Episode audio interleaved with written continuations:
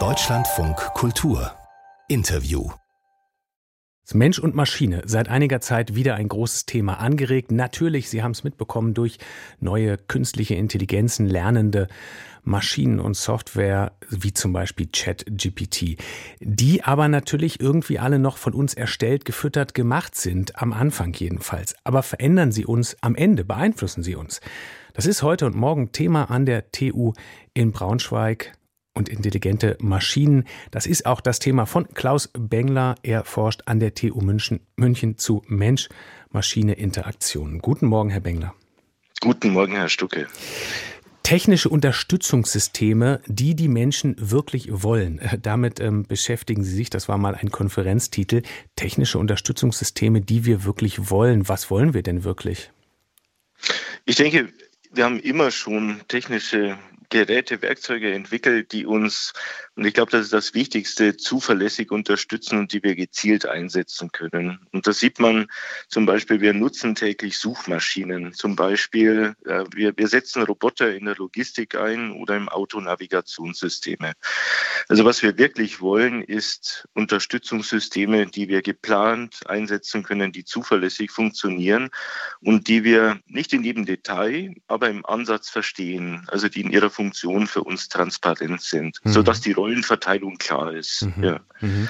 Hilfsmittel jetzt ähm, ist ein interessanter Hinweis, würde ich sagen, Ihr Fachgebiet. Sie sind nämlich Professor für Ergonomie.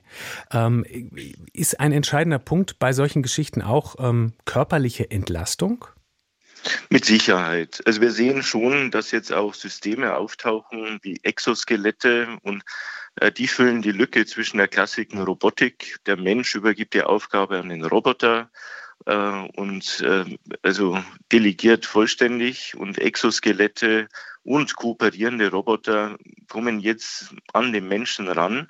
Und es kommt zu einer Arbeitsteilung zwischen beiden Systemen. Für uns ist das interessant, weil die Technik erlaubt jetzt Kooperation zwischen Mensch und Maschine, wo vorher in der klassischen Robotik eine getrennte Arbeit notwendig war. Und das ist natürlich eine spannende Geschichte. Wie müssen wir diese Systeme gestalten, sodass eine echte Kooperation entsteht, wie zwischen zwei gut eingespielten Menschen beispielsweise. Das kennen wir ja aus dem Alltag. Oder zwischen uns beiden mhm. in einer Gesprächssituation. Kooperation, Zusammenarbeiten, ähm, das klingt ja nach was sehr Positivem und gleichzeitig schwingt natürlich bei diesem Thema immer mit so eine Grundsorge ähm, oder von mir aus auch positiv gesagt, äh, Grundannahme, die Maschinen nehmen uns irgendwann was ab. Ähm, ist das eigentlich der Ausblick oder geht es eher darum, ja, wie wir uns beeinflussen und verändern, aber nicht, wie wir uns gegenseitig überflüssig machen? Zum einen, glaube ich, ist die Befürchtung, wir geben zu viel ab und zwar zu viel Kontrolle. Das bedeutet, kann ich also eine Maschine noch kontrollieren, beherrschen und auch die Kontrolle wieder zurückgewinnen. Wer entscheidet hier über wen?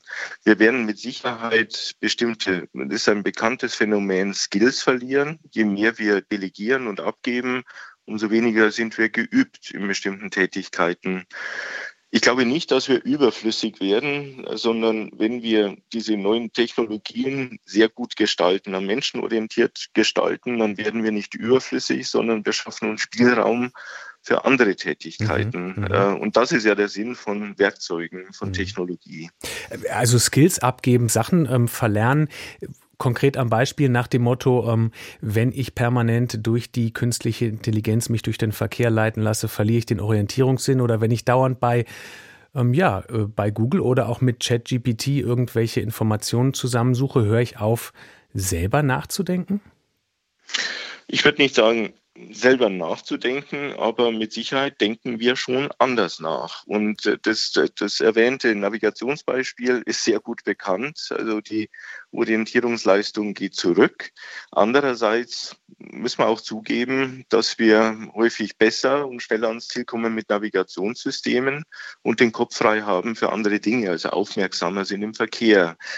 Bei der Suchmaschine würde ich sagen ähnlich. Also die Recherchefähigkeiten gehen zurück. Äh, andererseits beziehen wir viel mehr Informationen in unsere Entscheidungsprozesse ein, weil wir näher rankommen. Was mir wichtig scheint, ist bei Suchmaschinen, wer entscheidet über die Qualität des Gefundenen? Also die Fähigkeit, gute von schlechten Suchergebnissen zu unterscheiden. Mhm.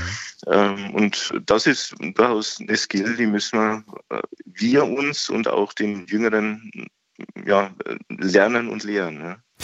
Also eine Veränderung auf jeden Fall eben die Veränderung von Skills, sagen Sie.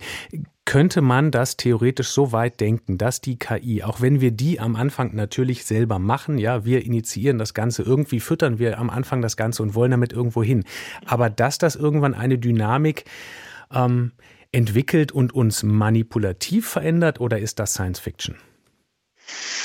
Ich, ich denke, das ist ja gerade die, die, die gegenwärtige Entwicklung, die Eigenschaft dieser Systeme, dass sie eine Dynamik haben, dass sie sich selber verändern können. Die Frage ist, entwickeln sie eine Eigendynamik, die wir nicht mehr beherrschen können oder die uns irgendwo äh, überholt äh, als, als Nutzer. Und da denke ich mir, müssen wir und können wir auch in der Gestaltung gut darauf einwirken. Das bedeutet, zunächst mal halte ich es für sinnvoll, Nutzern und Anwendern und Nutzerinnen deutlich zu machen, äh, hier ist auch eine künstliche Intelligenz im Spiel, wenn gesucht wird, wenn äh, mich eine Maschine im Arbeitsalltag unterstützt. Und ich muss auch immer in der Lage sein, Vorschläge ablehnen zu können. Und dann, denke ich mir, kann eine KI aus meinem Verhalten lernen, aus meinem Ablehnungsverhalten, wie sie mich unterstützt stützen soll. Das heißt, ich bin als Nutzer immer noch im Spiel, im Loop. Mhm. Ähm, also dann denke ich mir, ist diese Eigendynamik etwas gebremst. Ja? Mhm. Also Eigendynamik ja, aber ähm, besorgniserregend nein. Besorgniserregend dann, wenn wir den Dingen ihren Lauf lassen. Mhm. Äh, darum finde ich diese Diskussion sehr gut, auch die Veranstaltung in Braunschweig, nicht nur Technologieentwicklung voranzutreiben, sondern parallel dazu zu überlegen, was ist nützlich, wie wird das wirksam in unserem Alltag, also was brauchen wir als Menschen äh, und wie setzen wir es auch vertretbar ein. Also diesen Dialog, denke ich mir, äh, sollten wir schon äh, parallel führen, sodass man auch Technologieentwicklern Hinweise geben kann, wie sollen die Systeme gestaltet sein. Ich danke Ihnen für diese äh, Kooperation, diese, ähm, diesen Mensch-Mensch-Dialog hier. Klaus Bengler war das von der TU München. Er forscht dazu Mensch-Maschine-Interaktion. Danke für die Zeit hier im Deutschlandfunk Kultur. Ebenso. Vielen Dank für die Einladung, Herr Stucke. Gerne.